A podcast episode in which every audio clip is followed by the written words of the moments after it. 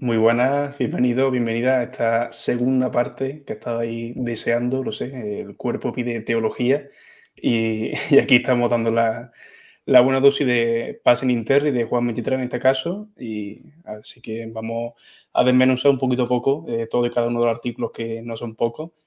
Y empezaremos, bueno, por una contextualización histórica de, del Passing Interri, de quién es Juan 23, de dónde viene, a dónde va, qué es lo que nos quiere, lo que nos quiere contar y luego, pues bueno, haremos una síntesis de los principales puntos que, que se tocan en la encíclica. Así que lo primero de, de buen nacido, os agradecido y, y, queremos aquí eh, no ser menos con nuestro eh, líder, nuestro amado líder, Martín.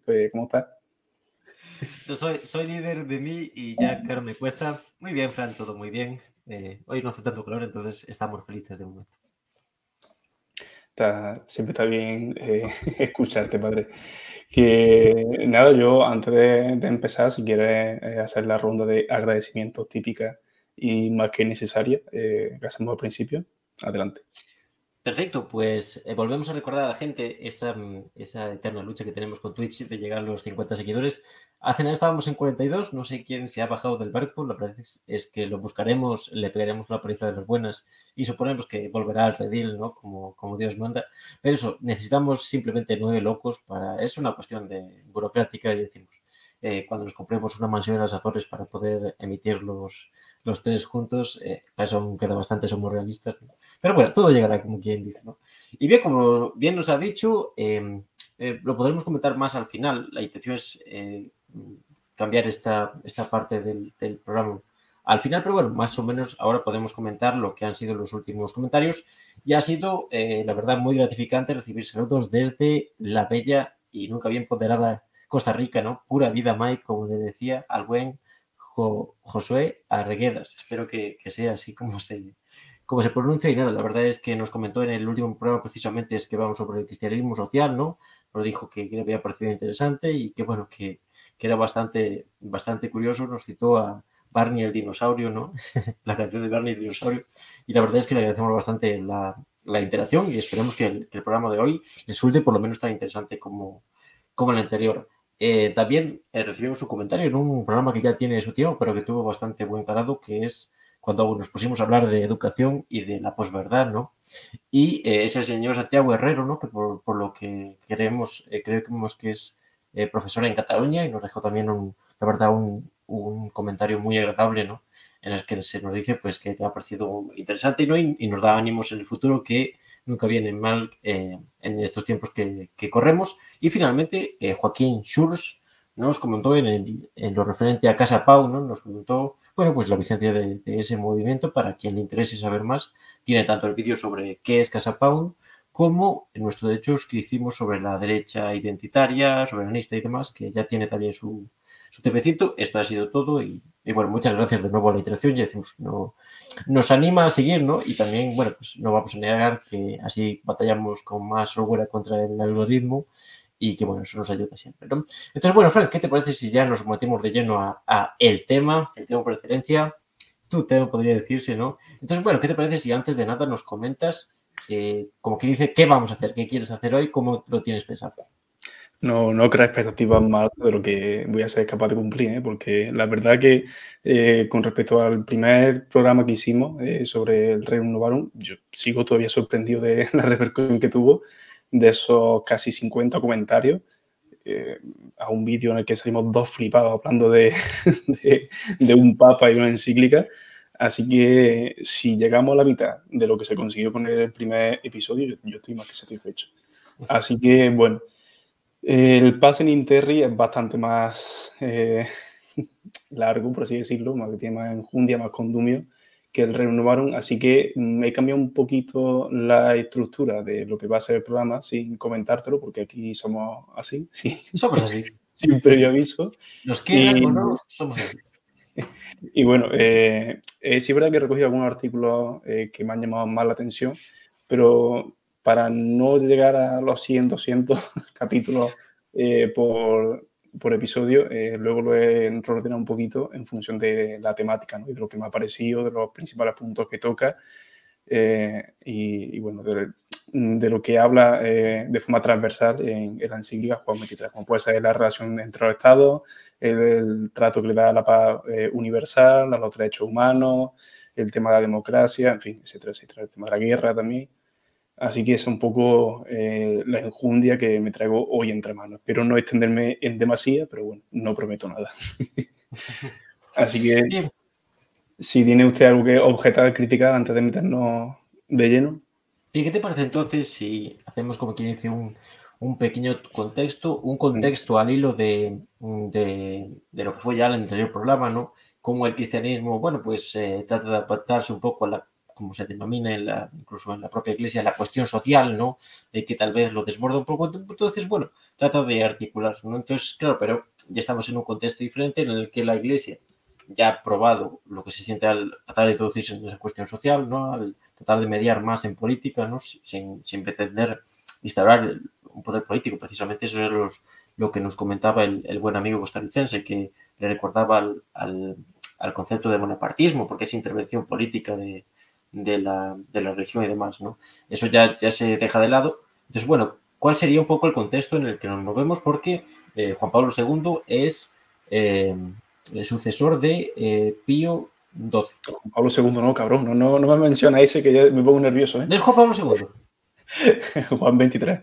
Ah, Juan 23. Oh, es que Rey Joan es al final de la ya me Claro, claro, es que has mencionado, digo, Juan Pablo II he puesto nervioso, ¿eh? Digo, no tienes una noche. Claro, Juan, Juan, Pablo II es el sucesor de, de quien redacta la, la, la cíclica que vamos a ver hoy, ¿no? Sí, sí, sí, pero que quiero decir que, que la redacta aquí en, vale, sí, sí y eso, eso, eso de, de Pío, ¿cuál era? ¿Pío, Pío XII? Creo que sí. Ya es que me pierdo ya. ya... Claro, pero eh, Pío XII era el que estaba en el Vaticano durante la Segunda Guerra Mundial. O Pablo VI. ya no sé, ya me estoy liando, pero bueno, el que hoy no atañe es Juan XXIII. Hmm, claro, ha mencionado a Juan Pablo II, que es todo lo contrario y que viene, claro, digamos, claro, sí, sí, sí. por eso ya sí que lo tratamos en otro, vídeo porque da, da para eso.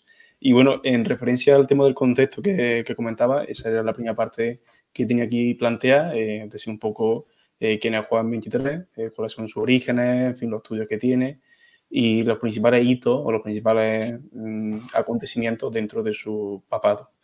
Y, bueno, luego ya si quieres metemos en un eje cronológico que tengo aquí apuntado para que nos hagamos un poco la idea de, que, de cuáles son los, bueno, los, los procesos o acontecimientos históricos que rodean a este, a este concilio.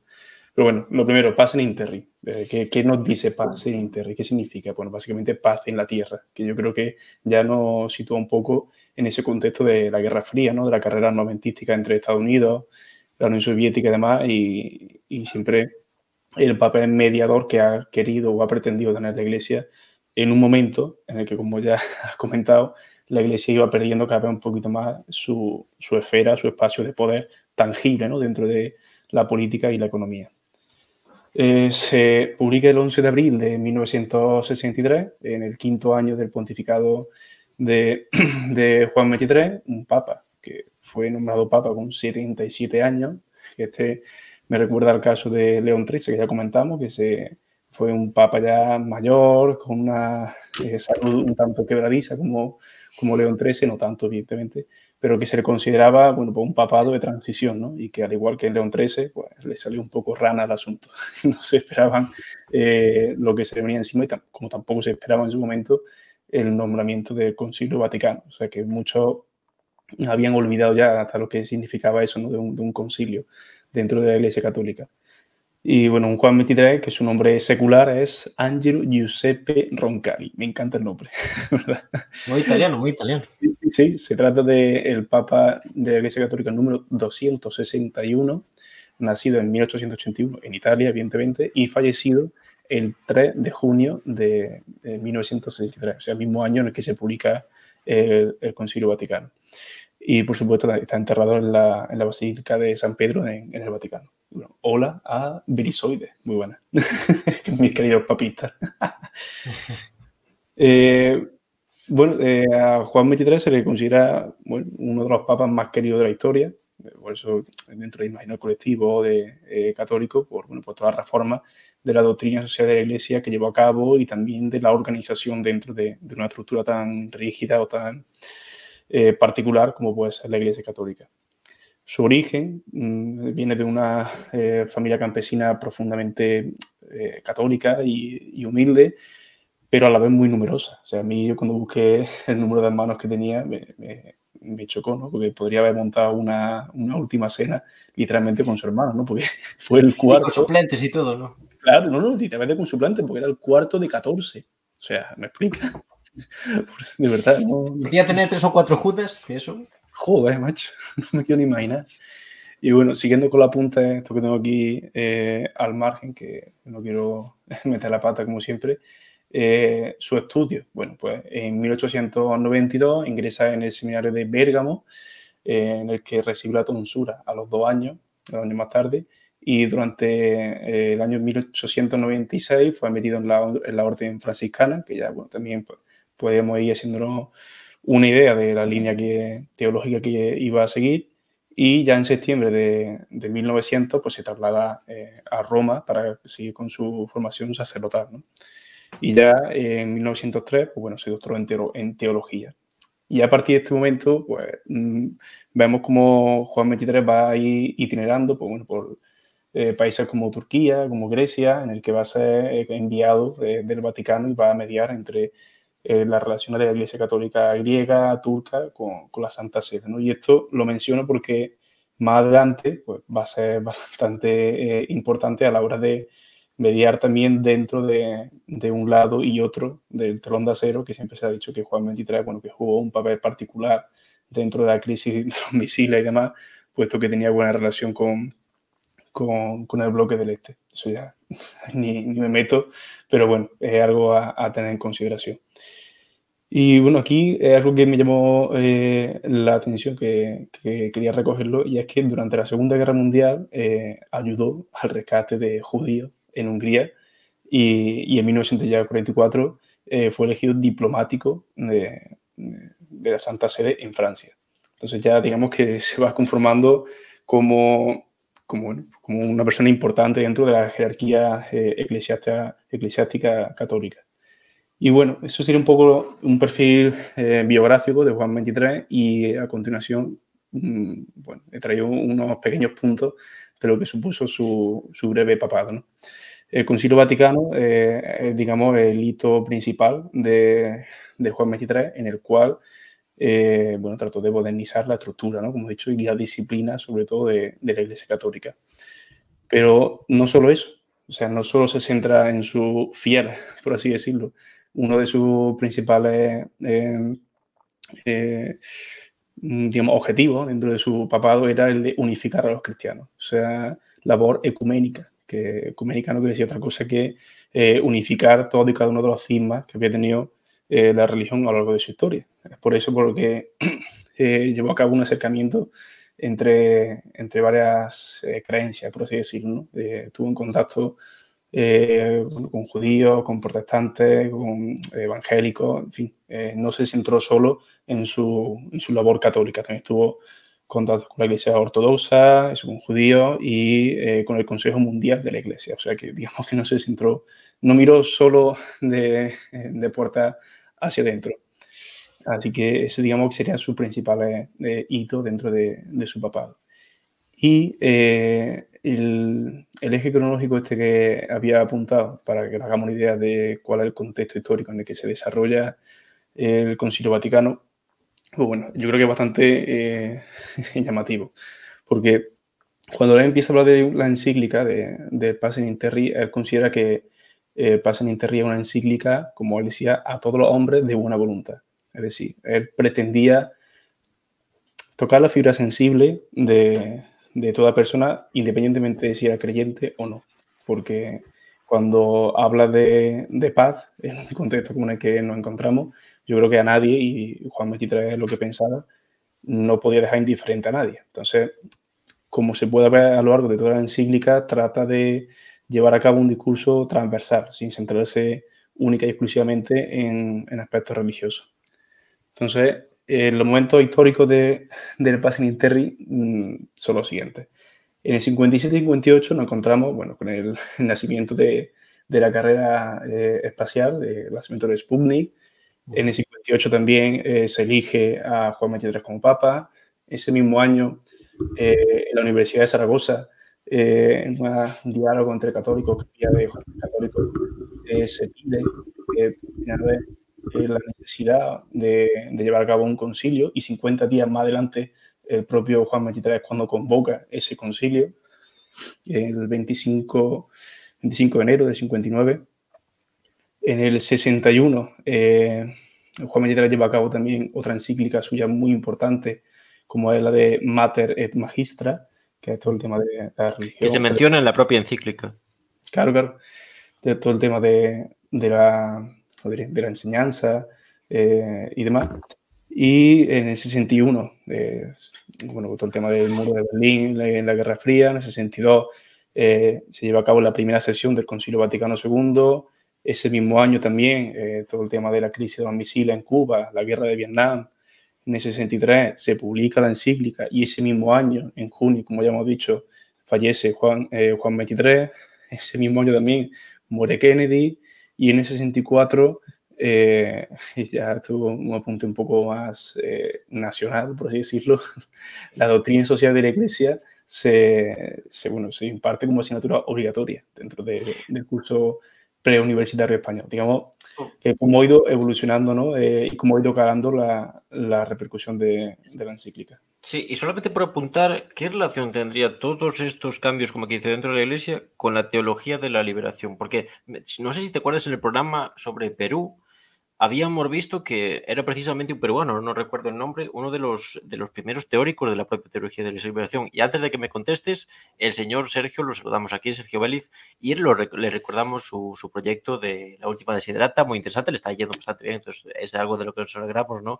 Cuando le va bien estos streamers raros que chupan orejas y tal, no nos preocupa más que alegrar, ¿no? En este caso, un proyecto de valor y le recomendamos que le echen un ojo.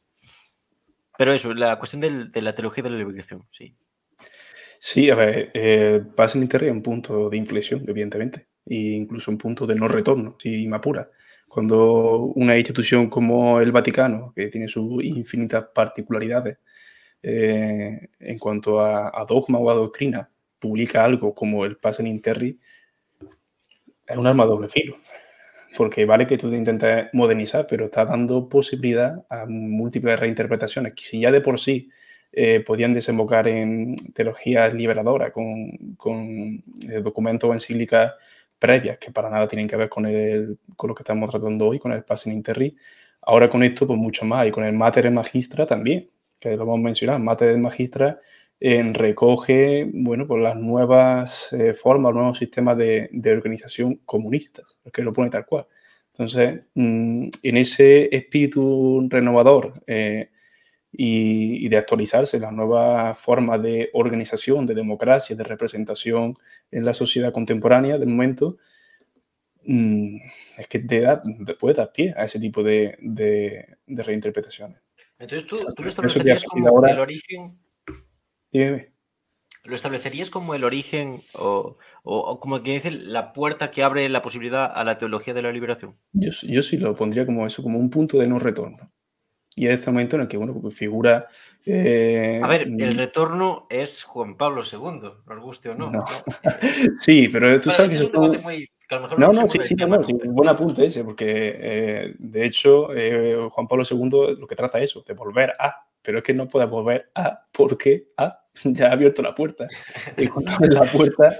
Lógica básica, señores. Claro, no, no, no, no, fuera coña, es que ahí entra ya un cauce, un caudal muy potente de, de, de nuevas representaciones, de nuevas organizaciones, de nuevas eh, ideologías y de nuevas realidades, como en el caso latinoamericano, en el que la religión ha tenido y tiene, y supondremos que tendrá un papel primordial en el día a día. Y, y cuando en el cristianismo se habla de la universalidad del pobre, que es lo que comentaba Eduardo Fajardo también en su crítica marxista de la religión, pues es que te da pie a que nazcan figuras como Subiri, como Ignacio Yacuría, eh, que van ahí a, reformulando eh, a través de lo, del Evangelio pues, esa teología de la liberación que se adapte a las necesidades y reivindicaciones, pues, en el caso latinoamericano yo creo que es el más evidente de todo ello. Sí, eh, sí, pero bueno, vamos a tratar hoy de ceñirnos más al, al Concilio Vaticano II y demás, ¿no? Y después ya, yo creo que podremos hacer incluso un programa aparte sobre la teología de la liberación. Y simplemente por apuntar un poquito más por el contexto, simplemente citar lo que supone eh, la, guerra de Corea del 50 al 53. Fue una guerra que, yo siempre lo digo, eh, más allá de lo que cree la gente, fue una guerra de enorme trascendencia, porque de aquella se creía que, que, el, que el comunismo iba a seguir avanzando después de su victoria en la Segunda Guerra Mundial. Después el contexto cambia, pero fue algo que despertó eh, mucha mucha esperanza en ciertos sectores de la población y, también mucho temor. ¿no? Entonces, para que nos tengamos en cuenta y también eh, estamos realmente en el contexto de, descolonización a nivel general que está con posterioridad a la Segunda Guerra Mundial, de ahí que la encíclica, la propia encíclica, tenga una parte muy importante, hablar sobre las relaciones internacionales, las relaciones entre, los países y demás. ¿no? Ya que, por ejemplo, en el 64 es cuando el conflicto de Indochina, principalmente Vietnam, es cuando Estados Unidos ya decide tomar parte más activa, ¿no?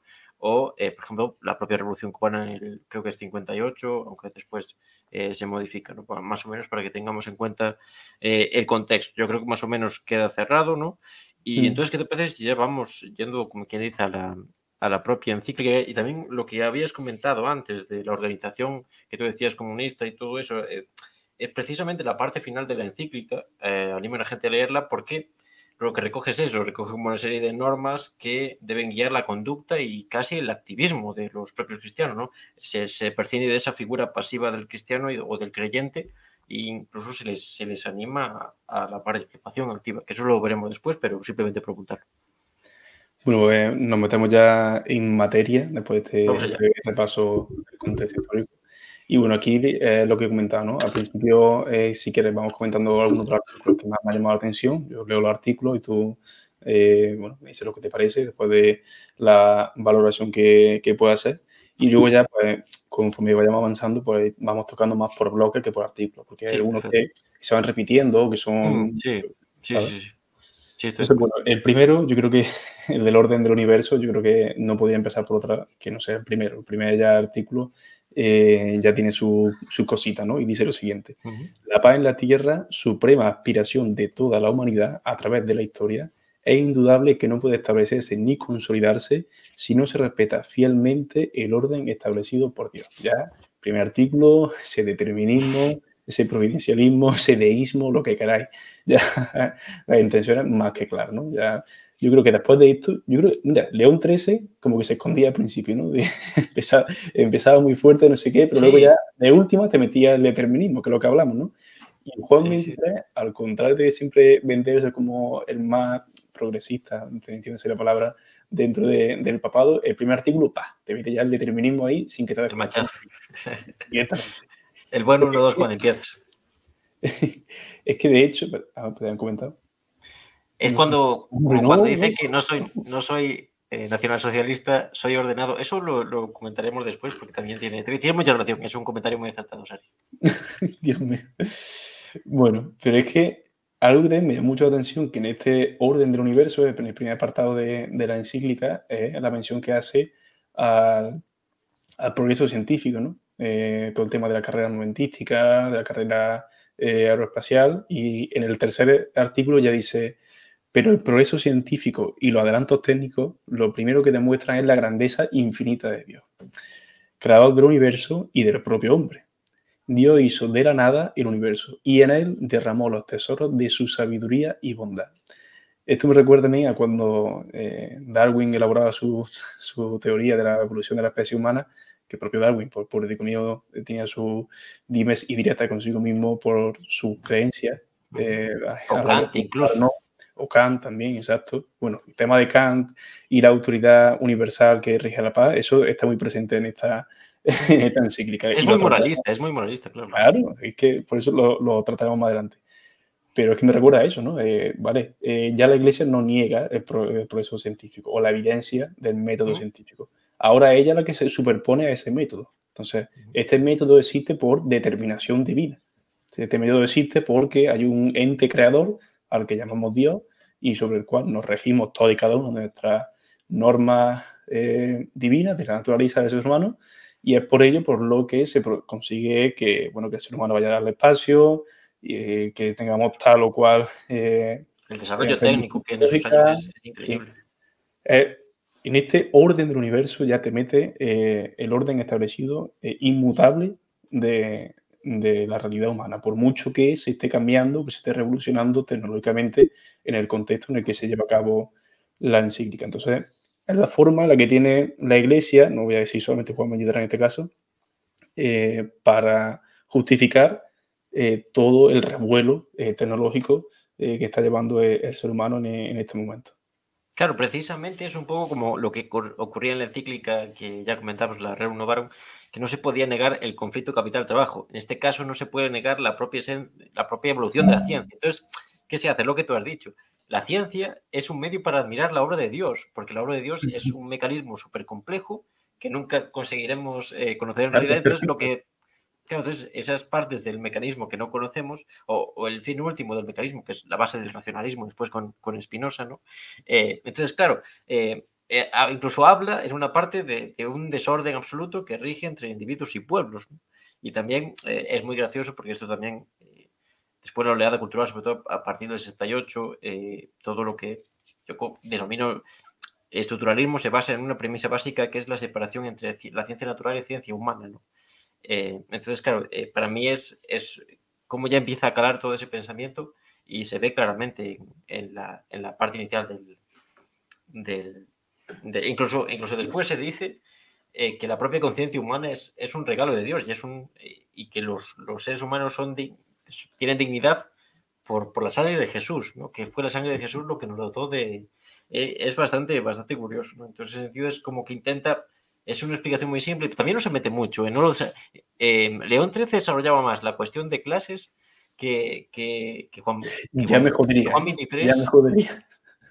Sí, porque también si no se echaba el cabrón tres años ahí, ¿no? Pero claro, no te explica realmente cómo Dios interviene en ese mecanismo súper super desarrollado que la ciencia, sino que te dice que está ahí. Que eso es lo que pasa también al final de la encíclica, cuando trata el tema de, de las Naciones Unidas, que te dice mm. que vale que sí, que está ese ente, que ojalá que se desarrolle para que tenga las posibilidades materiales de poder intervenir en, en los conflictos entre naciones, entre estados, pero no te dice cómo. Pero es que me parece gracioso porque es que ni la propia mm, ONU sabe hoy día cómo intervenir, Entonces, tampoco le echamos la culpa, ¿no? Claro, sí, sí, sí.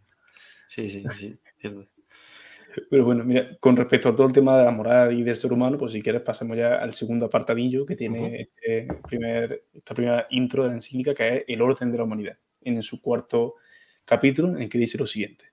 Resulta, sin embargo, sorprendente el contraste que con este orden maravilloso del universo ofrece el desorden que reina entre los individuos y entre los pueblos. Y aquí ya empezamos a meternos ya un poquito en vereda.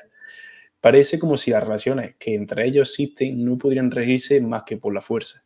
Aquí Juan 23 lo que está hablando pues, de lo que hemos hablado antes, ¿no? de ese contexto de Guerra Fría, de carrera momentística, todo el tema de los misiles cubanos, en fin, todo lo que ya hemos hablado y lo que todos conocemos. Eh, entonces, eh, claro, ya empieza a meterse en materia política, porque si ya en su cuarto eh, capítulo, de, de cuánto eran ciento y pico o doscientos que tiene, ya se mete en, camisa de once varas. De hecho, más adelante, si no me falla la memoria, dice que, que, hay que diferenciar entre el error y los que yerran. O sea, una cosa es el error moral. Hmm. Sí, en la parte final, la relación con, con los no creyentes. Eh, dice eso, que una cosa es como quien dice que ellos pobrecitos no conozcan a Dios porque les ha hablado un, rojo en la escuela, les ha hablado mal de ello, y otra cosa es que ellos militen activamente en el ateísmo ¿no? y quieran matar a Dios, como quien dice. Es curioso, eso también me llamó mucho la atención. Claro, es que ahí estamos hablando eso de, pues, de, de estructura fija, de estructura de comportamiento, dinámica o actitud de comportamiento fija que, que están creadas, que están que por todos conocidas, que son las leyes divinas de de la naturaleza del ser humano y si eh, alguien obra mal, no es porque esa ley esté mal, sino porque eh, ha sido mal interpretado, ha sido guiado eh, o desaconsejado y, bueno, el error está en la persona y no en las leyes que rigen su, en teoría, comportamiento natural. que también en cierta medida es lo que lo diferencia del protestantismo porque es el libre albedrío y la predestinación. Es decir, no existe la predestinación. Tú puedes echar tu vida eso, borracho y siendo un ateo de mierda, pero después si te arrepientes en última instancia, a lo mejor pues eso te desgraba en, en la renta y puedes ir al cielo, ¿no? Nunca, nunca se sabe. Yo creo que por ahí van los tiros y es, es una cuestión también bastante, bastante curiosa. Es que el tema de libre albedrío ya está en el siguiente punto. Ya, mira, vamos a ir cogiendo carrilla porque si no, aquí no, nos metemos sí, sí, en el siguiente apartado, en el de la ordenación de las relaciones civiles y en el subapartado de la persona, sujeto de derechos y deberes. En el noveno artículo habla de, de libre albedrío y dice, dice lo siguiente. En toda convivencia humana, bien ordenada y provechosa, hay que establecer como fundamento el principio de que todo hombre es persona. Esto es naturaleza dotada de inteligencia y de libre albedrío, y que por tanto el hombre tiene por sí mismo derechos y deberes que dimanan inmediatamente y al mismo tiempo de su propia naturaleza. Aquí determinismo ayer, ahí, dotando al ser humano. Estos derechos y deberes son por ello universales e inviolables y no pueden renunciarse por ningún concepto. Que bueno, que esto no es nada nuevo de Juan 23, esto ya lo dijo Pío XII en un mensaje eh, navideño, ¿no? Eh, radiofónico en 1942. Y, si no me falla la memoria que, lo consulté el otro día.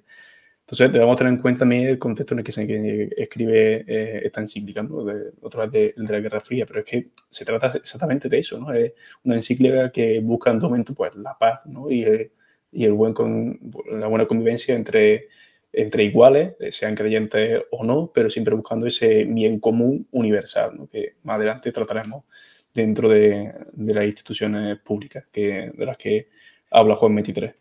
Y también es algo que se repite en relación a la anterior encíclica de la Renovaron de León XIII, es el pacifismo, ¿no? Es, es la relación de todos somos seres humanos. Y ahí entra lo que ya comentamos de cómo funciona en, en, todo eso el símbolo del corazón de Jesús, ¿no? Todos somos eh, descendientes de Jesús, precisamente la sangre de Jesús es la que nos otorga dignidad, entonces no podemos matarnos unos a otros, unos a otros, ¿no? Pero claro, eso eso te sirve para cuando el conflicto ya está hecho, como que dice, echarle agua por encima y que se enfríe, pero no te sirve para, para que no se produzca ese conflicto. Es, es el principal, es ese carácter ingenuo muchas veces que tú ya has comentado.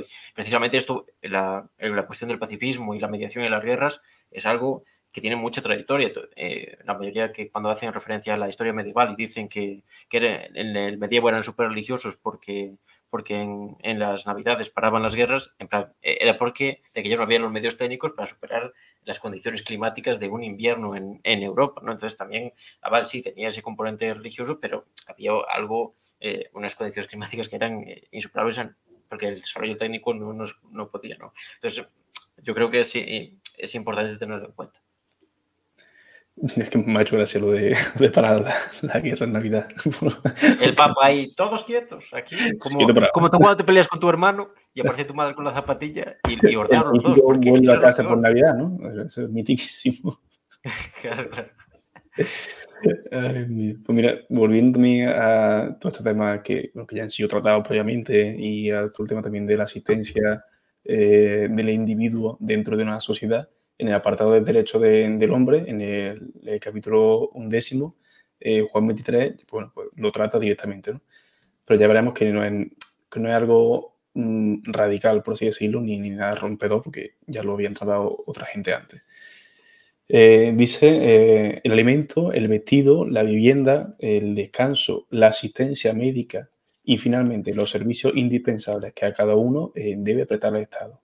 Vale, yo lo cogí un poquito entre medias, si es que era muy largo el apartado. Sí, sí. De lo cual se sigue que el hombre posee también el derecho a la seguridad personal en caso de enfermedad, invalidez, viudedad, vejez, paro y, por último, cualquier otra eventualidad que le prive, sin culpa suya, de los medios necesarios para su sustento. Que esto tampoco es nada nuevo, que, que esto ya lo dijo eh, Pío XI en 1937 y Pío XII en 1941. Vamos, eh, esto lo, trata, lo está tratando en pleno desarrollo bueno, del estado de bienestar o si se quiere ver de otra manera, claro. un momento en el que eh, la Unión Soviética pues, servía como contrapeso, ¿no? como contraejemplo a las políticas sociales que se podían llevar a cabo en el bloque occidental, europeo, norteamericano y, y bueno, que necesitaban de ese equilibrio para que no se, eh, se llevara a cabo un desequilibrio, para la redundancia, de las relaciones de fuerza entre un bloque y otro. Y tal como lo hablamos en el, programa sobre derecha identitaria, precisamente el, eh, el, cristianismo social, la derecha social católica, tuvo mucha importancia en la mayoría de países de Europa para precisamente articular todo este, este, estado del bienestar. Después eso va quebrando y va entrando en una crisis, ¿no? Casos de corrupción o ineficacia y demás, ¿no? Y eso hace que surja una nueva derecha, ¿no? Tanto una derecha más, como quien dice, más liberal, como otra derecha más eh, identitarista y demás. ¿no? Eso, eh, en serio recomendamos ese programa porque creo que, que, sirve para entender esto. Y precisamente lo que comentas es, yo creo que por eso se comenta que la relación con la teología de la liberación o la iglesia, como que dice, más de izquierdas y tal, es que defiende el paradigma de un Estado interventor. Pero claro, no debemos olvidar que mientras defiende el paradigma de un Estado interventor, también se dice, uno de los, recoge una serie de derechos del hombre y uno de los principales derechos es la propiedad privada. ¿no? Y también el punto 65, yo también lo tenía recogido, eh, dice algo así como eh, el Estado hasta dónde debe llegar. Y, y dice así, mantenga siempre perdón, manténgase siempre a salvo el principio de que la intervención de las autoridades públicas en el campo económico, por de profunda que sea, no solo no debe coartar la libre iniciativa de los particulares, sino que por el contrario ha de garantizar la expansión de esta libre iniciativa salvaguardando, sin embargo, incólume los derechos esenciales de las personas humanas. ¿no? Es decir, es eh, intervengan en autonomía, no jodan a los grandes capitalistas porque se enfadan y los dejan de financiar, pero aún así mantengan esos derechos mínimos, de, como tú has comentado, paro, asistencia social y demás. ¿no? Es, es bastante contradictorio. Pero Es que sí, sí, el tema de la intervención del Estado eh, está tratado como de forma directa, o sea, que no hay que ser un link mm, separado. Sí, sí, sí lo entre líneas. Porque claro, precisamente León XIII hablaba de crear asociaciones, intervenir un poco más, un poco más pillos, pero, claro, esto ya lo, defiende abiertamente. Su cosita, tiene su cosita. Eh, bueno, con respecto al tema también del Estado y, del papel que, tiene en tanto en cuanto a la cultura, en el decimotercer capítulo trata eso de, forma directa, ¿no? Del derecho del individuo, de la persona, al acceso de, la cultura. Y en este caso eh, dice, dice lo siguiente. También un derecho natural del hombre el acceso a los bienes de la cultura. Por ello, es igualmente necesario que reciba una instrucción fundamental común y una formación técnica o profesional de acuerdo con el progreso de la cultura en su propio país. Con este fin hay que esforzarse para que los ciudadanos puedan subir, si su capacidad intelectual lo permite, a lo más alto grado de los estudios, de tal forma que dentro de lo posible alcancen en la sociedad los cargos y responsabilidades adecuados a su talento y a la experiencia que, hayan adquirido. Esto de último de que eh, dentro del Estado, eh, bueno, que alcance los cargos y responsabilidades adecuados, me suena un poco a, ese corporativismo, de que formen parte de ser funcionarios y formar parte de la máquina. Claro, es, eso lo que tenía apuntado. Este es el momento en el que las universidades comenzaban a mostrarse pues, como lo que su momento era, ¿no? De una especie de ascensor social, entre comillas, en el que las mal llamadas clases medias que se empezaban también a conformar dentro del imaginario colectivo, porque no dejan de ser clases obreras, por muchas eh, condiciones de vida medianamente dignas que tuviesen, pues entonces veían eso una oportunidad sin igual para poder acceder a una serie de cargos de público eh, mayoritariamente que le puedan pues, eh, servir para mantener su, su, ritmo de vida, ¿no? sus condiciones de vida básicas. Aquí también nos dice Sergio que, que, paraban las guerras porque los Reyes Magos estaban mirando y se quedaban sin regalos. Puede ser, puede ser, ya digo, es como cuando tu madre te peleas con tu hermana y, tu, tu, madre te regaña, aunque tú no hayas tenido la culpa, pues, eh, pues debe ser algo así, ¿no? Había que tener cuidado porque, claro, aparte los Reyes Magos eran los únicos, eh, los únicos que podían acceder en, aquello, en el medievo a los centros comerciales. Entonces, claro, eh, tenías que pedir los regalos a ellos. Entonces, claro, si no, si no te llegaban, era toda una movida, ¿no? Hay un, un comentario bastante acertado de Sergio.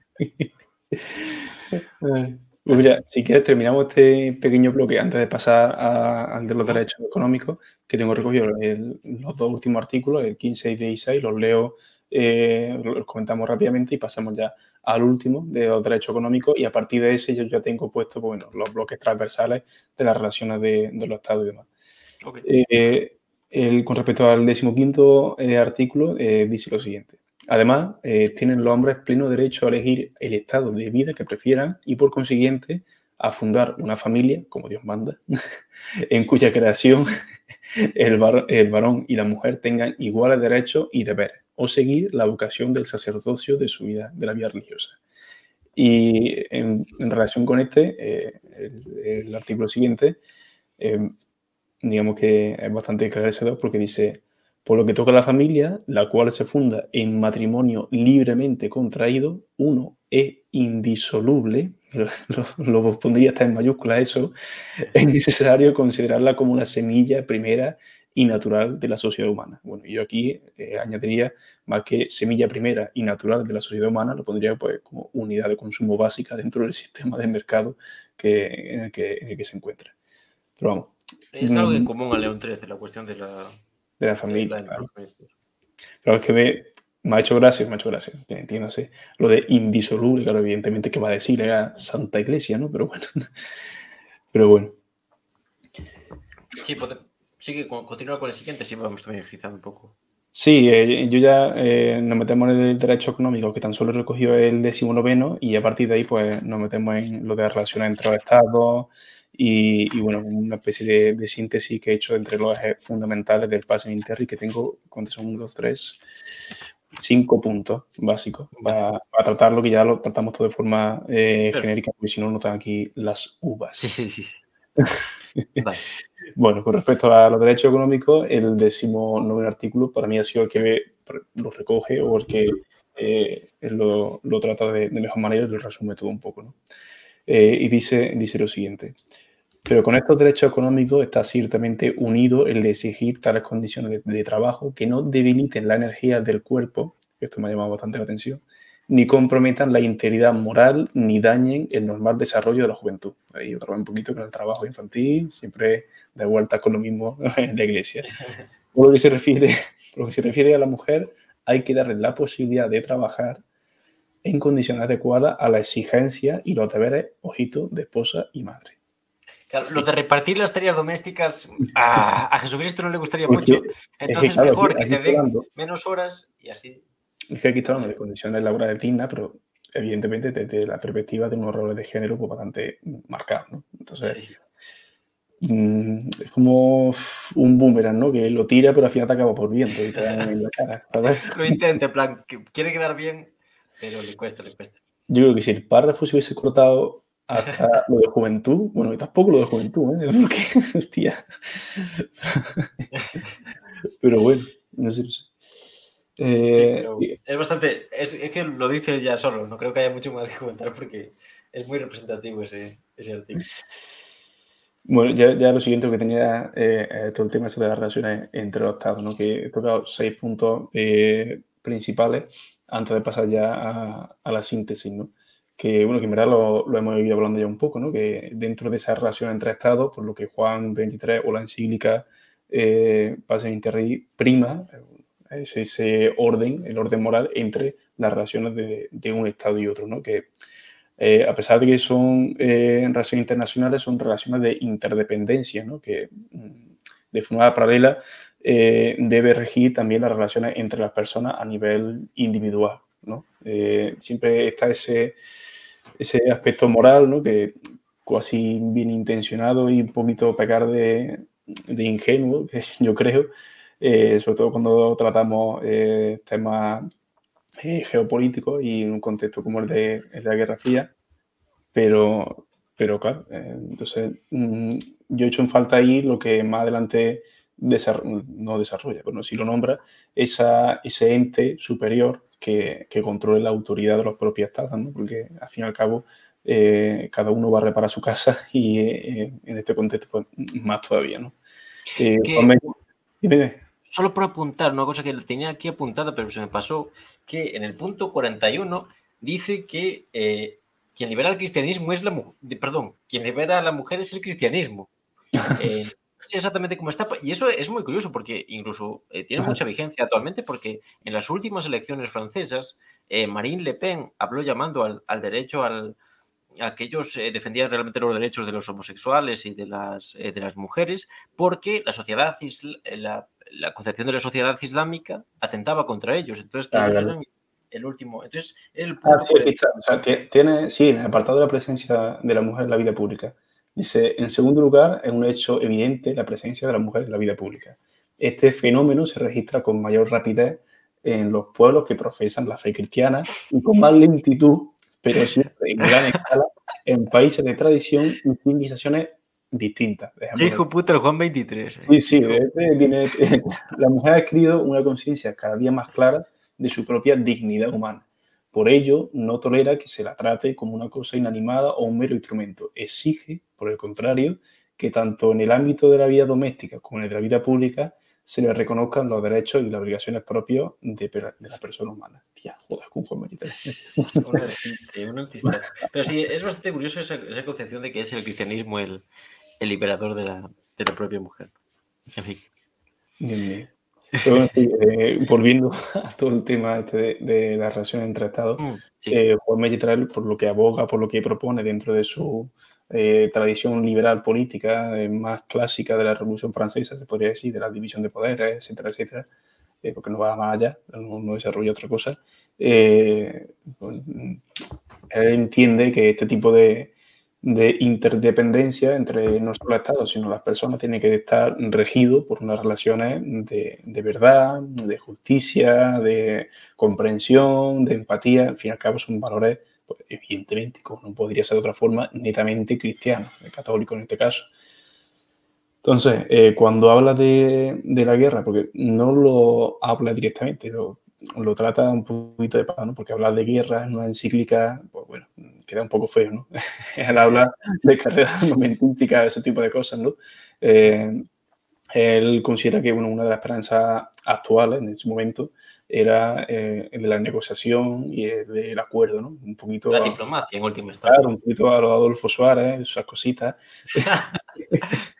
Y él entiende que ya que la guerra es inútil eh, para la resolución de conflictos, que esto en verdad es llamativo, porque la Iglesia que hable ya por fin directamente, de manera tajante, eh, con respecto a la guerra como un medio inútil cuando a lo largo de toda su historia pues la ha sí, le, ha tirado bastante. las cruzadas estuvo feo, la verdad, estuvo feo. Eh. La guerra como o sea, es que la iglesia, no solo la iglesia, ¿eh? bueno, no se me malinterprete porque estamos hablando del tema, ¿no?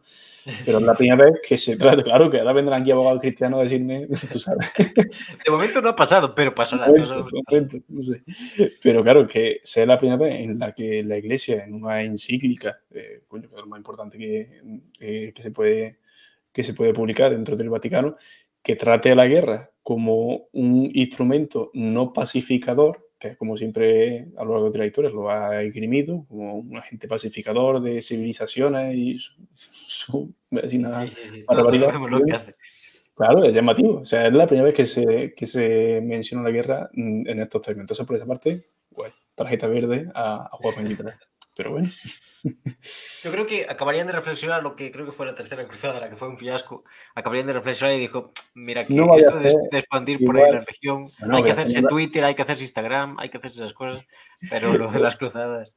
Que después, bueno, no sé si fue la novena, no sé cuál fue la séptima, que la cruzada de los niños, por Dios, por Dios. No, no, en la primera mandaron a niños, porque pensaban que al ser inocentes ganarían. Claro, claro, y fue una revelación de, de, una niña que tuvo que que fue a un sacerdote, en fin, no me acuerdo dónde era sacerdote. Uno de las cruzadas es para hacer que, programas. Una, una que se mandaba almas puras porque no tenían que, que tener nada. O sea, digo, ah, bueno. Alucinante, alucinante.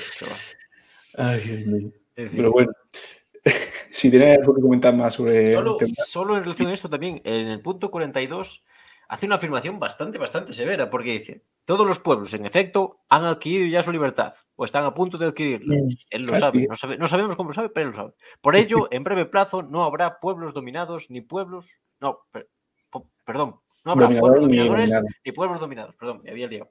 Pues sí, pues sí, el tío ya sabe que vamos a ser todos libres y chachis, va a venir Jesucristo pronto. El fin de la historia se va, se va a armar una buena. Pero yo creo que algo que sí. Juan Pablo II, el pobre, también pensaba que se, que se había cargado a la historia también. Pero, pero bueno, solo por señalar eso, ¿no? Que el optimismo de todos somos libres, todo está chachi, ¿no? Esto nos llevaría, obviamente, al, ya poniéndose un poco más serios, al debate de, de la independencia, sí, de, de, muchas de estas colonias, ¿no? Lo que supone las relaciones económicas internacionales, incluso aquí en la serie con, con Manuel sobre Milton Friedman, Hemos hablado sobre todo del principal conflicto entre lo que, supone, lo que supone la independencia política y el desarrollo industrial a la dominación financiera internacional, ¿no? Eh, es ese gran conflicto que incluso Maestro Firma tiene la valentía de abordarlo, pero lo hace de una forma pues bastante ingenua y en este caso yo creo que Juan Pablo II pues eh, más de lo mismo. Es que habría que ver también qué considera Juan 23 por pueblos dominados o pueblos dominadores o pueblos libres. Entonces, eso también en más un contexto eh, descolonizador también habría que darle una vuelta de hoja. Pero bueno, eh, ya sí que pasamos al siguiente apartado y ya el último gran bloque en el que sintetizamos un poquito eh, con la mejor de las intenciones, tremenda encíclica, en la que lo, he resumido en los cinco, cinco puntos, sí, los cinco puntos principales que yo considero sobre los que se sustenta realmente la, la encíclica. Uno de ellos es la centralidad evidente de los derechos humanos, porque eso es más que evidente, el tema de la democracia, la, la, ah, la inutilidad de la guerra, la necesidad de una autoridad mundial, en este caso moral, y por último la presencia de los cristianos en la construcción de la paz. Eso, la verdad que el último punto, pero bastante, eh, de bastante enjundia. Eh, bueno, eh, con respecto a, los derechos humanos, Juan 23, yo considero que lo ve de la siguiente manera, ¿no? como una moneda con, dos caras, tanto los derechos, pero también los deberes, ¿no? de esas relaciones interpersonales que tenemos dentro de, de la sociedad. Por lo tanto, pretende alejarse de la concepción individualista que se comenzaba a tener del ser humano, de solo yo y, mis circunstancias, como diría aquel, ¿no? El innombrable. para, para, Juan 23 la paz no es la ausencia de guerra, porque esa básicamente se puede conseguir eh, por la vía de, de, la fuerza y la violencia. Entonces, para Juan 23 la paz sería la construcción de ese orden eh, basado en la convivencia y el respeto eh, a las exigencias esenciales de toda naturaleza mm, del ser humano. Entonces, digamos que los derechos eh, humanos mm, afortunadamente están presentes en el documento de la Iglesia por primera vez de manera ya tangible y, y ya no se rige solamente a esa predestinación, ¿no? Digamos que... ¿Cuándo se eh, empezaron a, a formular lo de los derechos humanos? ¿Cuándo es la primera declaración? En el 48 creo que fue, ¿no? sí, fue ya más, sí puede ser, después, justo después de la Segunda Guerra Mundial, creo que ya se empieza a articular. Sí, sí, creo que en el 48, vamos a comprobarlo. Ay, no, coño, no me digan lo que son los derechos humanos. ¿Derecho? que de hecho, ya previamente se hablaba de los derechos humanos. El día de diciembre del 48, claro. Sí, pero previamente se hablaba, incluso creo que hay textos de Lenin eh, criticando un poco esa concepción de. Ay, de verdad, es que no. solo lo cito, solo lo cito. no lo digo, dime. No, solo eso, solo eso, que creo que la formulación es previa. Cuando se lleva a la práctica como tal, a través de la ONU, el fracaso de la Sociedad de Naciones y todo eso. Eh, claro, es después de la Segunda Guerra Mundial, pero la formulación es, previa. Sí, claro, pero aquí eh, Juan 23 se o sea, hace referencia. Sí, es, es muy importante en, en toda claro, la Así que es el, el esqueleto principal de la encíclica. Claro, es que esa. Porque nos remonta esto, y vamos a debatir un día sobre los propios derechos humanos, ¿no? Porque para mí es una concepción demasiado moralista. Es decir, tú no puedes resolver el mundo a base de, una carta que aprueba la ONU. Aparte, la ONU, tío, que ha hecho, que ha hecho la ONU y demás cuando se estaban haciendo esas animaladas en Yugoslavia. Ya no te digo en el resto del mundo. no es que ha hecho, que no ha hecho, más bien. Por eso, por eso, por eso. Yo creo que. Y la clave es eso, una idea muy. como que la, es la base de. Desde León XIII hasta, hasta casi la actualidad. Es decir, la moral se superpone a todo eso. Claro, yo es que. Eh, la la pescadilla que se muerde la cola, hablando un poco en plátano. Y es la misma contradicción que yo le veo a la encíclica, a la Rerum Novarum de León XIII. Es ese creer que a través de una concepción moralista de problemas materiales, tú puedes eh, resolver ese conflicto. Y conflicto, unos conflictos en plural eh, en, en, un contexto como el de la Guerra Fría. Y más si se lo atribuye a una organización como es la ONU, porque pues, por desgracia, vamos a decirlo claro en este, en este caso, no tiene carácter vinculante. Uno de los documentos más importantes de la historia del ser humano, como son los, derechos humanos. Entonces, vale que tú te encomiendas eso, pero dime cuáles son los métodos o los cauces reales, no bien intencionados, que, oye, puta madre con eso, pero no son reales. Porque. son muy contradictorios, es decir, es lo que decimos, y, es para mí es la concepción que yo tengo del derecho. El derecho, la base del derecho es mediar en los conflictos.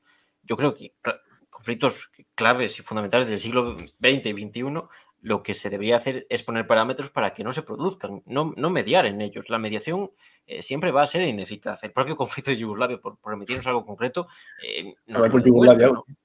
Sí, me, ha dado por ahí, me, he levantado servocoratorio. Pero yo creo que es, es el, principal problema que tenemos con, aparte de que, es lo que dices tú, si se cumpliesen estaría de puta madre, pero hay contradicciones. y si quieres, eh, podemos, eh, puede, hacer mención a lo que derechos del hombre que habla en la encíclica. Se dice, a la existencia y a un decoroso nivel de vida, a la buena fama, la verdad y a la cultura, al culto divino, que aquí se cita al Todopoderoso León XIII, eh, que dice unas mamadas sobre la libertad, que yo no había visto una definición tan etérea de la libertad en mi vida.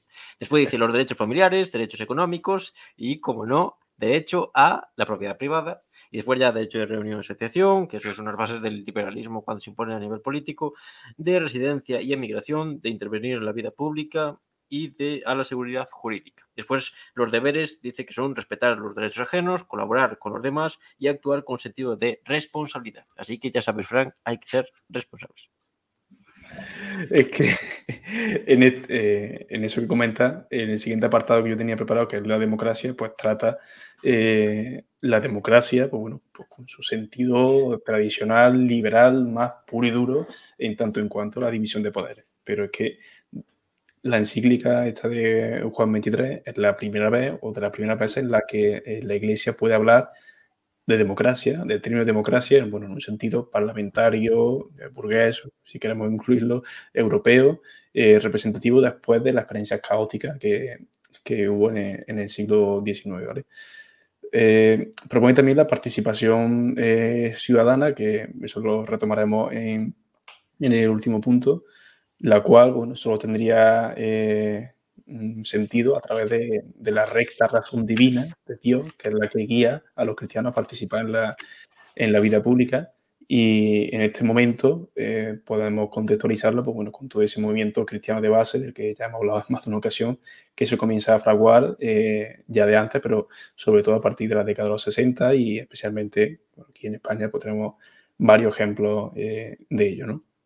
Entonces, aquí digamos que recoge un poco eh, lo que ya Pío XII eh, hablaba, ¿no? de evitar ese enfrentamiento entre, entre estados que llevó a, bueno, al surgimiento de los totalitarismos y que tanto Pío XII como Juan XXIII entendían que ese era el principal eh, detonante o el principal precondicionante que llevó a, la sociedad europea a, la, guerra. ¿no? Entonces, por eso vuelve a retomar todo el, sentido liberal eh, tradicional de, del liberalismo político y económico, con todo el tema de la propiedad privada y, toda la pesca, eh, para, para, este contexto. ¿no?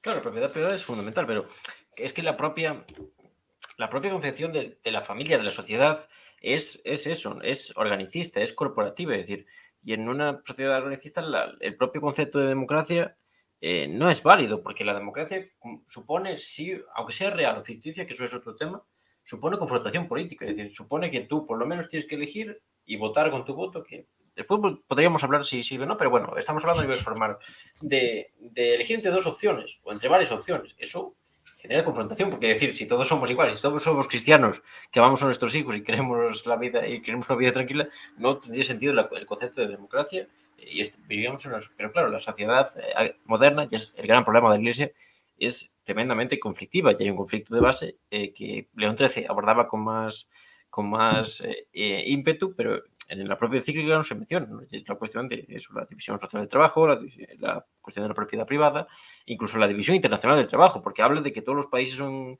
son libres, pero unos más que otros, como quien dice, ¿no? Todos somos, eso siempre lo dice el juez Calatayud este, es un personaje. Eh, todos somos iguales, pero unos más que otros. Sí, coño, como el, último, el último apartado de, bueno, la última frase de Rebelión en la Granja, del cartel de... Ah, sí. Ah. Sí, sí, es por eso, coño. Ah, no sabía, no sabía. Acabo de citar a Orwell. es que Orwell me das puto asco. no lo, no lo, no dicho, lo lamento, lo lamento, le lamento profundamente. Orwell, ya sabemos todo lo que hacía vendiendo a, a militantes honestos a la... Está grabado, ¿eh? a los franquistas, pero bueno, ¿qué le vamos a hacer? No, pero verdad, coño, que es por eso. Ah, no sabía, no sabía. Iguales, pero a uno más que a otro. vale, vale. Eso va a ser del derecho, supongo que Bueno, pues mira, mm, eh, hablando de conflictos y demás, el tercer apartado, yo creo que no, no supero esto. Esta noche no duerme. Eh, con respecto al tercer eje, eh, que yo entiendo que resume o que, o que caracteriza esta encíclica, el de la inutilidad de la guerra. ¿no? Digamos que la guerra no se aborda directamente por lo que hemos hablado antes, porque hablar de guerra en una encíclica, pues como que no no está bien visto, ¿vale? Pero en la tercera parte, en la de las relaciones de, entre los estados, pues mencionar todo el tema de, de la carrera armamentística y de la estrategia de, de, disuasión, ¿no? Entonces llega a decir en el, en el 127, me voy a apuntar, en el artículo 127 dice, por esto, en nuestra época, que se jacta de poseer la energía atómica, eh, resulta un absurdo sostener que la guerra es un medio apto para eh, resarcir eh, un derecho violado. Entonces, diciendo, tenemos tantísima capacidad. Eh, uy, ojito a la recomendación de, de Sergio. A ver. Martín, Leo Orwell, homenaje a Cataluña. Si no lo has hecho ya, ese libro es Trotskismo en Vena no puedo con eso. Yo te recomiendo, no sé si Sergio has leído a, Enrique Lister.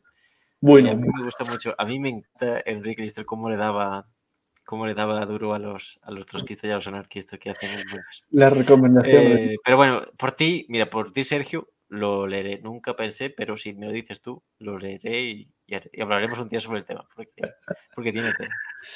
Ay, Dios mío. Bueno, que, es que me, me, me despistáis con estas cosas, de verdad. viene aquí uno aquí a hacer su trabajo serio y, disculpe, señor Fran, disculpe. le despisto con paridas trotskistas y demás. Que... pero bueno, que eso, lo que dice en este artículo 127 es eso, ¿no? Que con toda la cantidad de medios de progreso, eh, eh, perdonado, hombre, padre, piensa, está perdonado. Marcha en paz.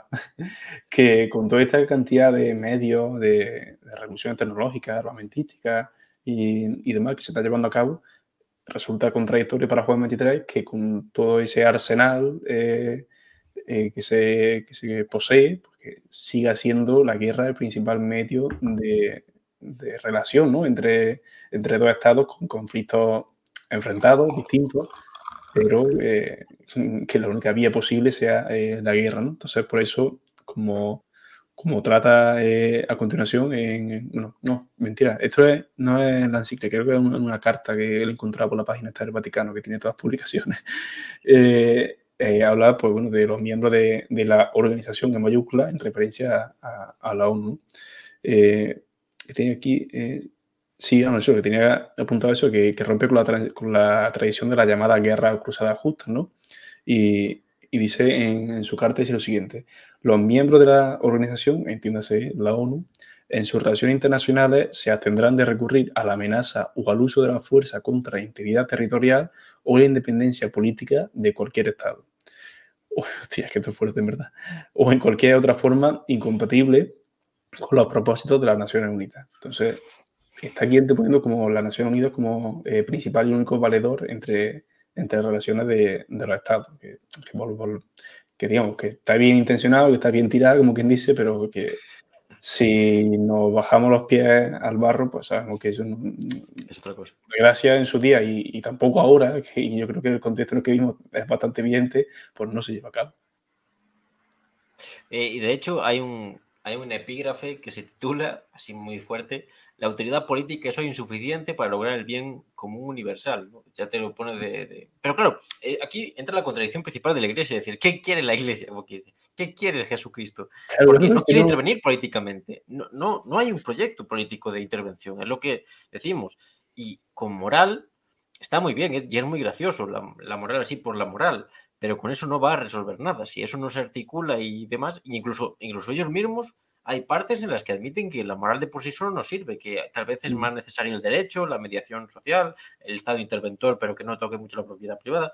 Esas cuestiones, ¿no? Yo creo que es una, una contradicción que me hace gracia que pongan ese epígrafe tan grande y tan llamativo cuando ellos mismos son conscientes de que, de que es contradictorio, ¿no? Eh, entonces, pues, pues no sé. No, pero es que en el momento en el que quieren achacar o encomendarse algo material o algo eh, tangible como puede ser la ONU, es que ni siquiera ese, a eso que te achaca mm, como, que ellos se quieren definir como asesores de la ONU, en plan, nosotros hablamos con Jesucristo y Jesucristo te pasa lo que le parece bien y no para, para que vaya bien el mundo. Y en plan, la ONU no manda nada y no, tiene capacidad de digamos que ya estoy aquí eh, marcándome un triple, puede ser, pero bueno, yo lo veo así, como que marca una jerarquía entre el individuo, la sociedad, dentro eh, de esa sociedad, del individuo colectivo, luego los gobiernos nacionales o estatales, y por encima estaría la ONU, pero casi la vida. Dando consejos, pero es que está la, ONU dando consejos en plan. Es como si yo te mando a presidente del gobierno y solo te tenemos en cuenta para que cuentes chistes y nos digas qué te parece la cosa. ¿sabes?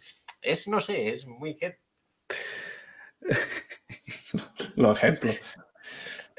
No, pero sí, sí, eh, que es que hay un momento que a mí me confunde, la verdad, porque yo no sé si está poniendo a la ONU como principal y única valedora de, de, las relaciones, que ya no solo estatales, sino personales, o la propia Iglesia quiere mantener ese papel que siempre ha tenido de salvaguarda de la moral y, y de todas y cada una de las acciones cotidianas de, del ser humano. Entonces, no me queda claro tampoco, ¿eh? Pero como tanto uno como otro, pues no tienen los medios tangibles, ni, ni, proponen nada real, ni una hoja de ruta, ni un procedimiento real. Se queda un poco ahí y nunca mejor dicho, utilizando la jerga eclesiástica en el limbo, ¿no? Pero bueno. No, porque este te vende mente complaciente por cómo se desarrolla el mundo occidental. En plan, la independencia política de las colonias está de puta madre. Que, que en Europa haya un Estado de Derecho que medie las relaciones laborales y, y tenga un poco de, de eso, de intervención social, está de puta madre.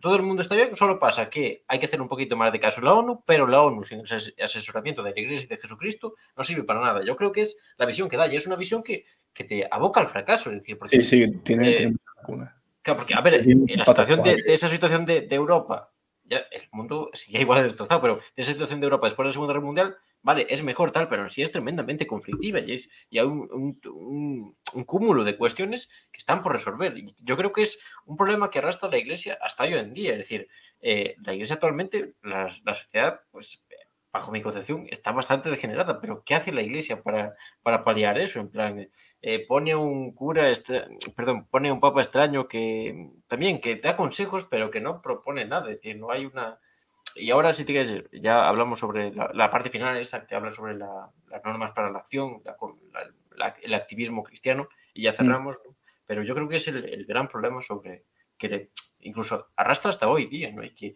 si no, si no puede afrontar, que tal vez, como vimos en el documental de Rusia la Revolución Conservadora y demás, hay otros países que, en la que la iglesia, las instituciones religiosas tienen un papel más fuerte las sociedades islámicas, por ejemplo, ¿no? Eso no lo ocurre. Eh, pero claro, que como que en la propia iglesia aquí ha asumido que no puede retomar ese. Entonces, claro, es la principal disyuntiva.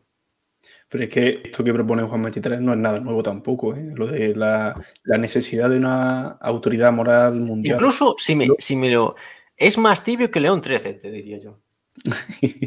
Ojito, ¿eh? No, sí, sí, ¿eh? hay unas cositas que, que, siempre se han vendido, o siempre se, a la opinión pública, de que Juan 23, pues, bueno, era el papa renovador realmente de la iglesia y en algunos aspectos pues es verdad, pero yo creo que Juan 23, bueno, es que, hay que tener en cuenta una cosa, que Juan 23 toca temas que León 13 no toca, evidentemente. Entonces habría que ver también cómo afrontaría León 13 pues, todo el tema este de las Naciones Unidas y cosas así. uh, sí, va a calentar el cabrón de una manera. Claro, claro, es que eh, estamos teniendo la perspectiva única y exclusivamente de, de Juan 23, pues bueno, en su contexto, es verdad que es una son tibia, a pesar de estar a los 60, pero joder, no le pidamos espera al Olmo tampoco, ¿no? Te juego lo que quieras, que el quebrón de León XIII, cuando vi cómo se mantó la ONU y todo eso, y que este papa solo quería ser el apéndice de la ONU, tiene que estar en su tumba o con Jesucristo ahí quejándose en plan, y Jesucristo, déjame en paz, tío, ya, que se vaya todo al garete, hombre, cógete unas vacaciones. Claro, claro. Pero es lo que digo, que, que la necesidad esta de, de, crear una autoridad moral eh, mundial no es nada nuevo es algo que la teología cristiana pues ya llevaba tiempo eh, pidiendo, pero es que yo creo que es como no asumir la derrota, porque evidentemente no, no, ni se asume, ni mucho menos en la iglesia, pero es como si eh, mm, asumir en cierto modo la incapacidad de una institución como la iglesia, que es el único, que es el único, la iglesia en el sentido religioso, ya no hablo solamente en el católico, que una iglesia es el único gobierno universal que existe en el, independientemente de, de, cada iglesia y de cada creencia. Pero si una institución con esa característica tan particular que comentamos asume que necesita la ayuda de una autoridad moral, pues, joder, igual es que no es tan omnipresente ni omnipresente. O si se relega a una a ser una autoridad moral subsidiaria de un órgano internacional que no sirve para nada, como aquí. Claro, claro. ayuda a algo que de por sí pide ayuda a quien de ayudar, que en este caso son los gobiernos. Porque es que Juan 23 entiende que los problemas de, de su contemporaneidad son de tal envergadura los gobiernos nacionales no pueden atajarlo, ¿vale? Pero entonces tú propones la creación o, o hacerle casito a la, a la ONU, a la Organización eh, Mundial, porque tú como gobierno universal era incapaz de abordarlo, mucho menos el gobierno nacional, pero esa organización a la que tú acudes tampoco lo es. Entonces, ¿qué solución me está vendiendo? Ninguna realmente. Sí, sí, realmente, y incluso León 13 tenía ese problema de pedía más asociaciones, más tal, aunque era más propositivo. Yo creo que aún así León 13 era más propositivo. Pero, entonces, ¿qué te, pasa, ¿qué te parece si ya para ir cerrando pasamos a esas normas para la acción temporal del cristianismo? ¿Qué serían las siguientes? Presencia, Presencia activa en todos los campos. Coherencia entre la fe y la conducta. Dinamismo creciente en la acción temporal. Distinguir entre filosofía y corrientes históricas. Esto es importante. no se dejen eh, engañar por falsos filósofos ni demás, ¿no? Jesucristo era el puto eh, también otro concepto muy importante. Evolución, nunca revolución. Eh, llamamiento a una teoría gloriosa y necesaria. precisamente ese activismo y demás, ¿no? Y siempre, obviamente, es necesario orar por la paz y porque este podcast llegue lejos también. Eso siempre. Eso siempre. Entonces, que, coméntanos entonces qué te parece esto. Sí, yo, eh, aquí para resumir, porque esto realmente sí queda para un programa, solamente este apartado, pero solamente toca un par de aspectos. Eh, el principal de ellos, yo creo que aquí Juan 23 lo que está pidiendo es casi una colaboración forzosa a sus eh, fieles en todo aquellos movimientos sociales que se están llevando a cabo eh, si lo queremos llevar a lo más cotidiano y a la base pura y dura, los movimientos vecinales que tenemos a pie de calle, eh, a pesar de que esos movimientos ni tengan por qué comulgar con su eh, postulado, sus creencias, pero ni tan siquiera porque tengan que ser religiosos.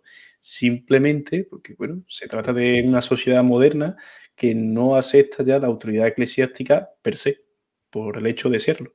Entonces, ha perdido esos espacios de poder, esos espacios de influencia, de esos márgenes de acción que la Iglesia tenía antes, en con sus infinitas particularidades y a lo largo de tiempo, pero ahora ya lo ha perdido. Ya no tiene ese poder real la Iglesia en, los espacios de, de organización, donde se toman las decisiones, ¿no? Entonces tiene que volver a ganarse todos esos espacios. Es por eso por lo que yo creo, entiendo que Juan 23 aboga por esa presencia de los cristianos eh, en la construcción por la paz, que es lo que, lo que él llama. Claro, entonces eh, es como eh, romper la pasividad porque el proyecto que quería imponer, antes lo podía imponer desde arriba, porque tenían esa capacidad. Actualmente, desde arriba no pueden, no es porque no tengan, porque eso también es un mito de que la iglesia perdido influencia y tal, pero porque no tienen la base abajo para poder llevarlo a cabo y, entonces, claro, es como reactivar la base para volver a estar arriba, como quien dice. Es como un equipo que baja a segunda quiere, y quiere otra vez volver a la, volver a la elite a base de entrenar fuerte y de tener jugadores eh, más trabajadores a lo mejor que talentosos, ¿no? El Betty, el Betty. Entonces, incluso si, no, si lo ponemos más a, más a largo plazo, se puede decir casi que es volver un poco a la idea original del, del propio cristianismo y el activismo de casi de remontarse a las categorías, cuestión del sacrificio. pero van a llover, hemos hecho 20.000 cosas como, como barracos. Eh, hemos, lo de las cruzadas no se lo van a olvidar nadie porque hay libros de historia y nos podemos quemar todos. Entonces, eh, tenemos que ponerlos, eh, ponernos la casaca y, y fajarnos y, y, eso, ¿no? Y no dejar que esto nos influya y volver a remontarlo todo desde abajo. Es, es bastante curioso y creo, después a la práctica, y eso también nos remonta a lo que hablaremos otro día, que es la teología de la liberación, precisamente como esa idea de volver al cristianismo primitivo, esa figura religiosa tal, pero, como siempre, sin renunciar a la propiedad privada. Y, aún, y ahora sí, ya para cerrar, te voy a plantear una cuestión que va a ser, eh, que la trataremos en un momento, porque si no nos vamos de... Ya me estás sin yo prepararme las cosas, para dejarme aquí pues eso es, eso es la magia de este podcast. Eh, y es la cuestión de los curas obreros, Frank. Porque es, ah, es, el ejemplo de, que tenemos aquí en España de todo esto, intento de tal, los curas obreros.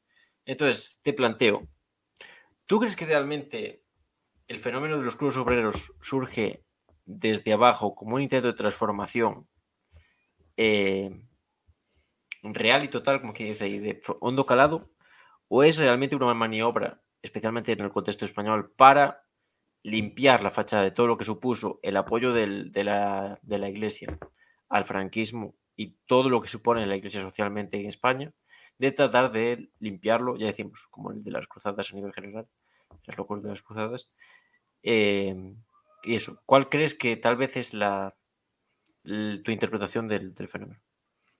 Yo, honestamente, y voy a hablar ya no solo del panorama estatal, voy a hablar del, panorama andaluz, porque es que más conozco. No voy a poner hablar aquí de, un cura obrero de Cantabria, porque no me sé su, su eh, condición. creo que es un fenómeno que se, que se, concentra más en el sur, creo. Claro, claro, por eso te digo. Propias condiciones.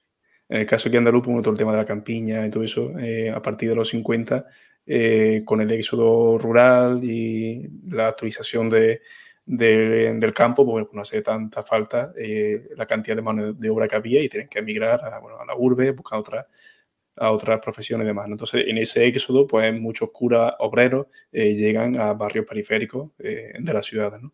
Pero bueno, eso aparte, yo no creo que haya una conjura judeo-masónica, por así decirlo, por parte de la iglesia que, sabedora de que había perdido esos espacios de poder, eh, reconecte con, eh, con, esa base del clero eh, para, para, mm, darle poco a estos curas obreros. Simplemente, y viendo el contexto en el que nos estábamos moviendo, esta ola de curas obreros pues, surge sobre todo, no solo, pero sí sobre todo a partir de la década de los 60, gracias pues, a lo que estamos tratando, a esta, a esta encíclica y al desencanto que esa base clerical, esa base que los sacerdotes tenían con, la, eh, con el búnker pues, eclesiástico dentro de, la iglesia, ¿no? para con el régimen, en el caso español. ¿vale?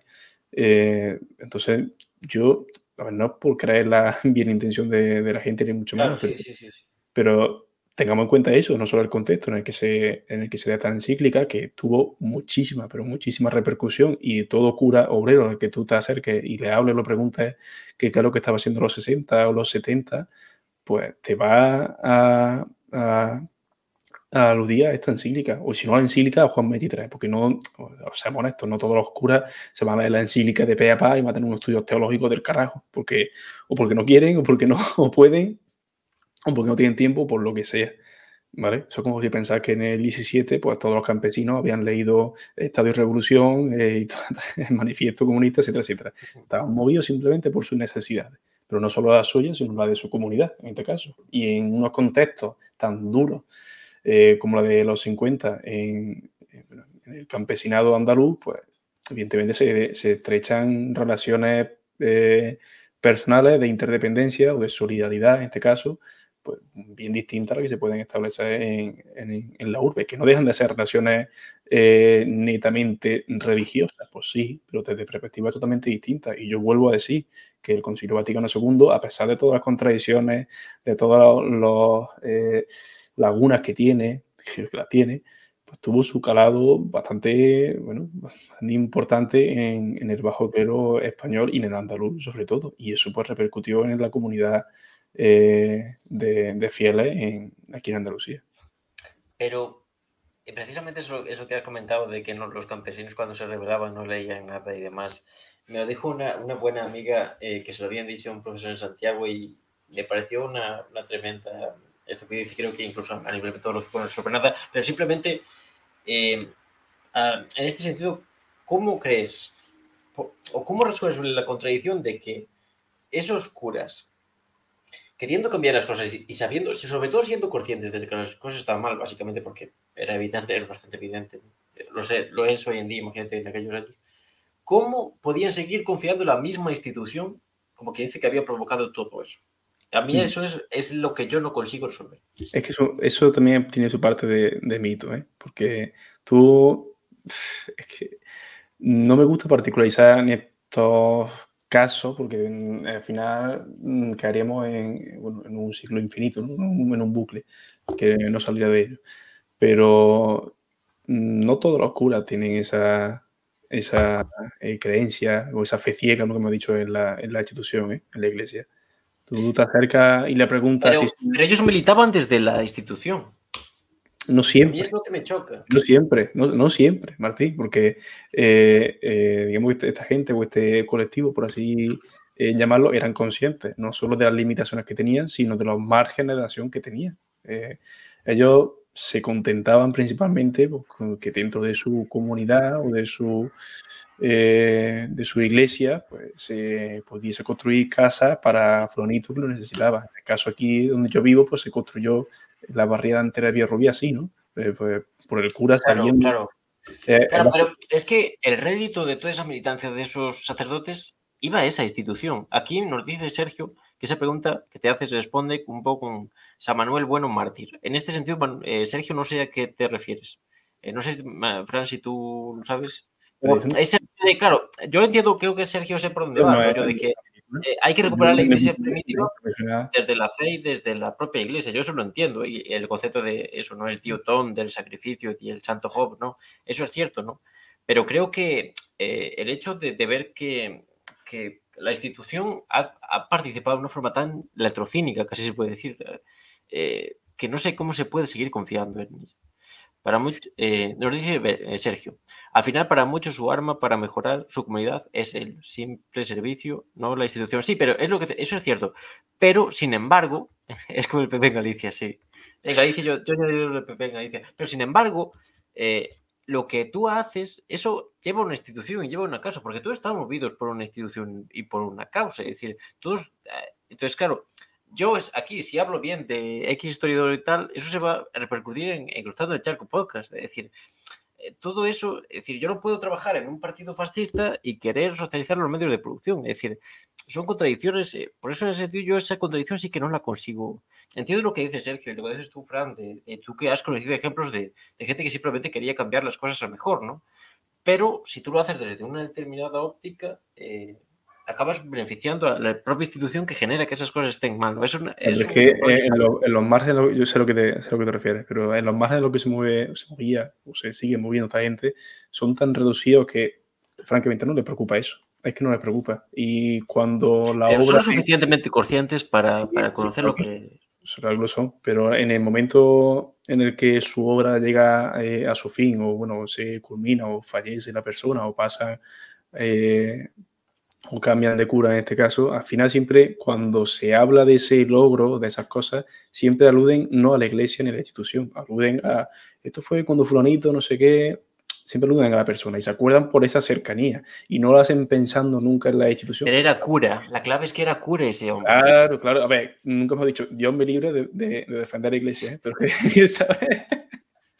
pero, pero es que eh, es así, eh, los márgenes son tan reducidos que el último momento en el que piensas de, Buah, estoy haciendo esto por la iglesia, que ellos tienen su fe, profesan que, la, que su casa es la iglesia, a ver, última fin de cuentas, pero son conscientes también a la hora de conocer eh, nuevas realidades como la de los curas obreros, pues que igual la institución a la que ellos profesan no es la casa a la que ellos más, a la que ellos más gusto se sienten. Sin embargo, siguen trabajando por ella, porque saben que esa es su casa. Eso es como si, a ver, extrapolándolo ya mucho, ¿eh? esto es como si el militante de la juventud socialista eh, tiene una idea, mm, ¿vale? Guay, como quien dice, mm, más eh, revolucionaria, por, por, así decirlo, con respecto a la cúpula, pero sigue trabajando en ese partido porque sabe que, que, se, que aspira a cambiarlo o que puede, a través de su obra, modificarlo.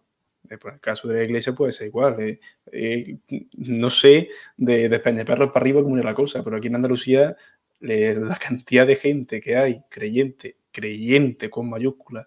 Por eso, es que, Andalucía ya esa creencia es una de las bases del problema de Andalucía. Claro, pero saben que ese es su sitio, saben que ellos son creyentes y que su lugar de reunión es ese y que en el momento su lugar de encuentro es ese y que en el mejor de los casos aspiran a cambiarlo. Ellos eh, digamos que quieren o que se sienten tan cómodos dentro de esos espacios que se niegan a, abandonar lo que es su casa porque lo están copando gente que no debería estar ahí, en este caso pues, puede ser la élite eclesiástica o demás. Entonces es tanto el sentimiento de pertenencia que tienen a eso que se niegan a abandonar lo que es su casa. Es como si tuviesen una ocupa dentro de su propia casa. ¿Sabes lo que te digo? Sí, ah, es un que también se da. No, Luego no me venga aquí a decir nadie, no, este, eh, no sé, no, no, ¿sabes? Eh, sí, sí, pero de Samuel Bueno Martín Sí. no hay una, una adaptación cinematográfica o algo. Lo digo porque, vamos, viniendo Samuel Bueno, tuya, no bueno sé si Marte. hay una, una adaptación cinematográfica de Samuel Bueno Marte. No sé, yo solo sé que Unamuno no me gusta nada, pero lo que decías, Claro, no sé si eh, pero eh, lo que decías es un fenómeno que también curiosamente se da mucho en, en partidos especialmente de izquierda. ¿no? Pero lo debatiremos en otro momento, hoy ya se nos va mucho de hora, la verdad. eh, eh, pero bueno, lo debatiremos no sé, ya, Amenábar. no sé, de cine ando más pegado que... Ay, No es eso, Sergio, no soy nihilista, no creas eso. Lo que pasa no, es que... no, sí, Y de hecho, me, me parece... lo es, Sergio, sí lo es. No, no, No, hombre, no. De hecho, Oye, me parecen muy interesantes vuestras reflexiones, pero lo que pasa es que no me convencen. No me parece un argumento de peso yo no estoy diciendo que que explique todo eso. esa es la perspectiva que está... Por eso, por eso, pero tú eres alguien que conoce el tema y, y es un tema que, que me interesa, pero sí, ese argumento como que no me acabo de convencer, por eso creo que yo creo que No, es necesario darle otra vuelta.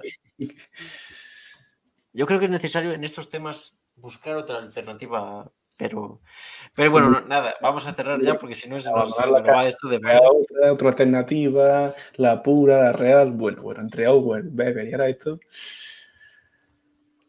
El No Martín, venido eso. el Martín No. Nunca, nunca, nunca verás eso. Antes muerto que trotskista, eso siempre.